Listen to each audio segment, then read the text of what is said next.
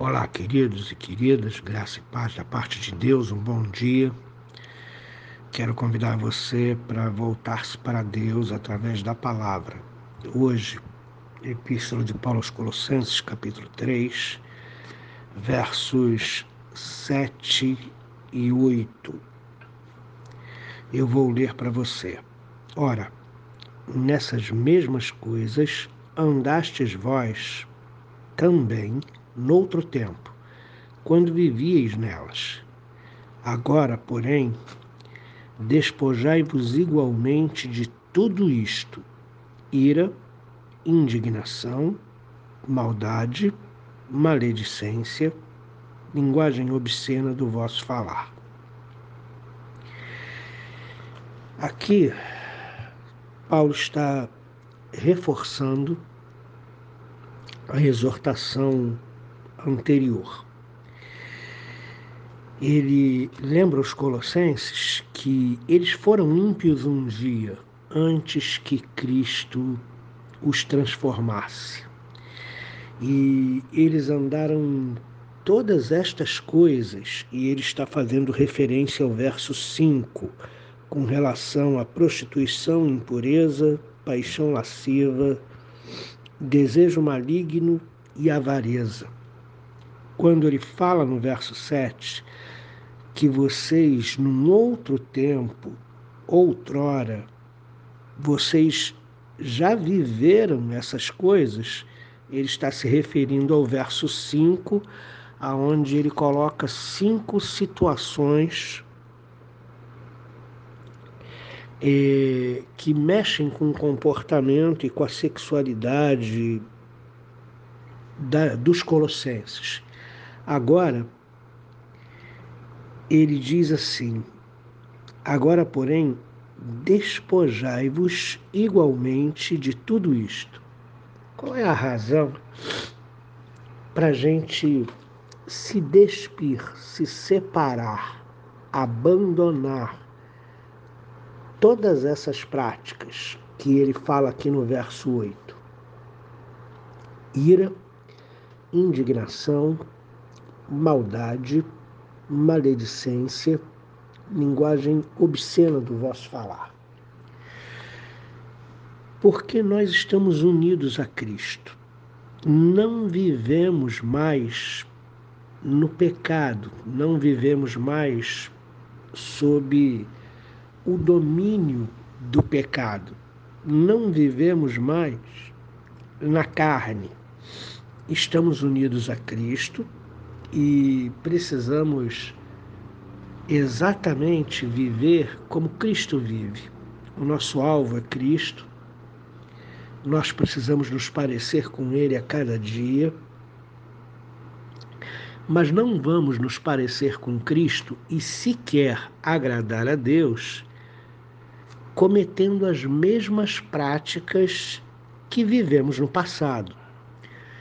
E você sabe, acredito eu que você já tenha tido essa experiência de algumas pessoas que a gente conhece que dizem que estão na igreja, dizem que creem em Cristo, mas o comportamento delas ainda é orientado pela carne, ainda é orientado por este mundo, ainda é orientado pela obscenidade, pela ira, pela avareza, pela maldade, pelos desejos malignos abrigados no coração. Então, Paulo mostra aos Colossenses com muita clareza que é incompatível hum, para o servo de Deus, é incompatível para aquele que está unido a Cristo, viver com tais práticas. Por isso ele é tão incisivo quando diz: agora, reparem, o verso 7 e o verso 8. O verso 7 fala do passado. Fala que num outro tempo vocês já viveram como os ímpios, antes de Jesus chegar à vida de vocês. Aí então ele começa o verso 8. Agora, porém, mudando de assunto, mudando de comportamento, vocês foram alcançados por Cristo, vocês foram transformados por Jesus. E vocês precisam viver uma vida diferente daquela, daquela que vocês experimentaram no passado. Agora, porém, despojai-vos igualmente de tudo isto. Então, agora, Paulo convida os colossenses a, a um exercício de purificação despojem-se, larguem, abandonem a ira, a indignação, a maldade, a maledicência, a linguagem obscena do vosso falar. São cinco situações mundanas, cinco sentimentos que habitam a nossa carne que nós devemos nos despojar. Despojar-se é tirar uma roupa, né? É como tirar uma roupa. Então, tire essa prática da sua vida. Não seja uma pessoa iracunda, não seja uma pessoa colérica. A indignação é uma atitude de cólera frente à afronta. Não seja uma pessoa maldosa que flerta com a maldade, que abriga a maldade no seu coração, que maquina a maldade contra o seu próximo. Não seja uma pessoa maledicente. Essa é a prática mais comum, inclusive dentro da igreja.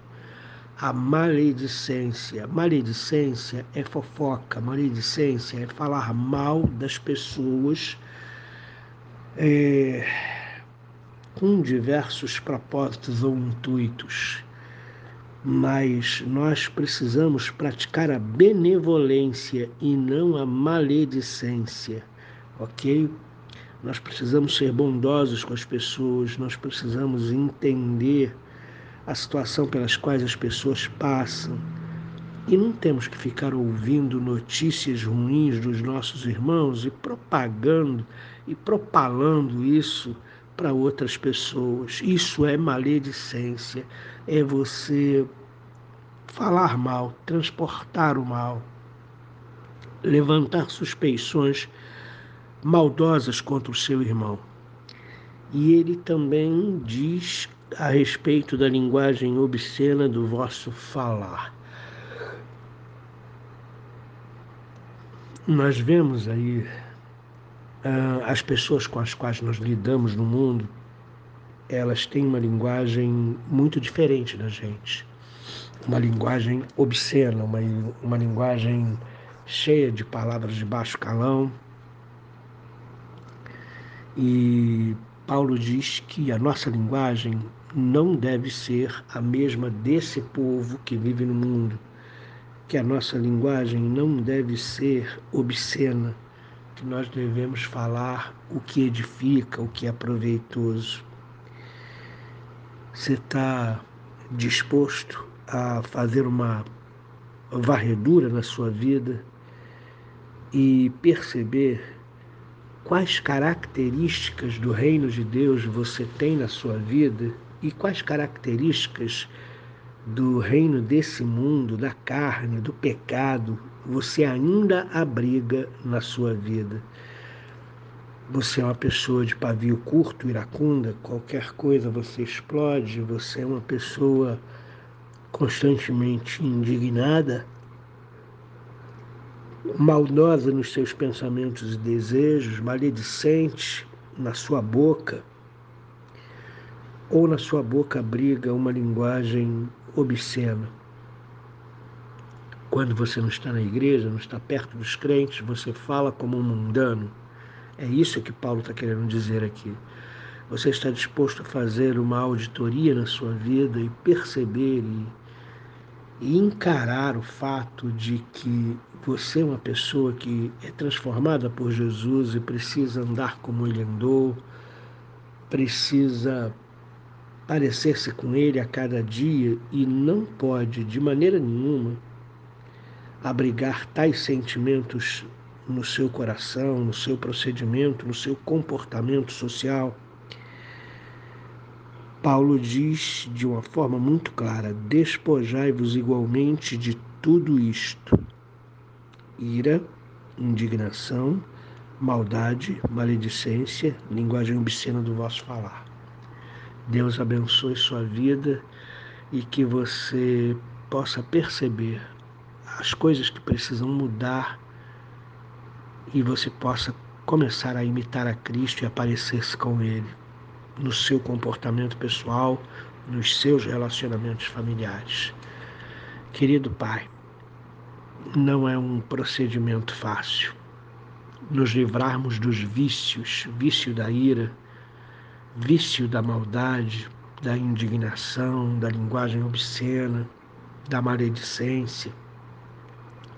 Algumas pessoas estão tão dominadas por esses sentimentos que só prestam atenção que se iraram e foram rudes, ríspidas com as outras pessoas depois de, do caso já realizado.